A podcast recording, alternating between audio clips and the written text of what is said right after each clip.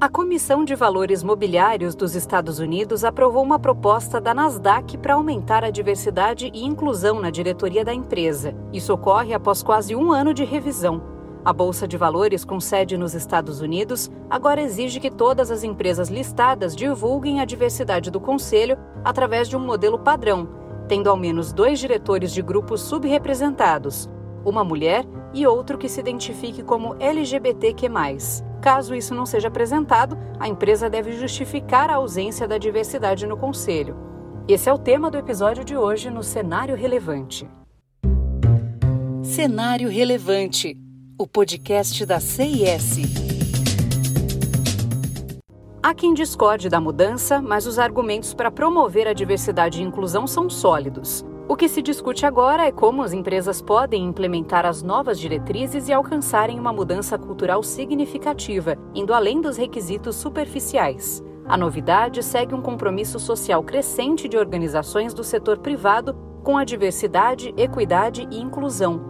Apesar de conhecer os vários benefícios disso, empresas ainda lutam para obter representação diversificada em todos os níveis de gestão interna isso revela a dificuldade trazida pela proposta, apesar de ser muito significativa e relevante.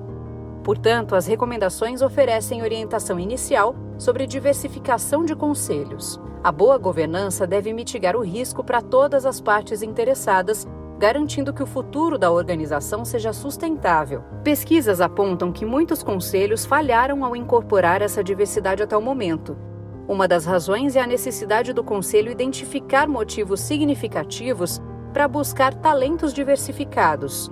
Outro motivo é que a ampliação dos círculos profissionais requer acesso a diferentes redes fora do alcance dos atuais membros do Conselho.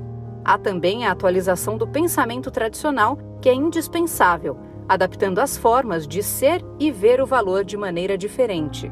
Conselhos que desejam assumir e manter um compromisso genuíno com a inclusão, equidade e diversidade devem cultivar um propósito comum.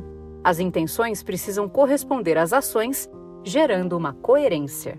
Não deixe de acompanhar os outros episódios do Cenário Relevante, o podcast da CIS.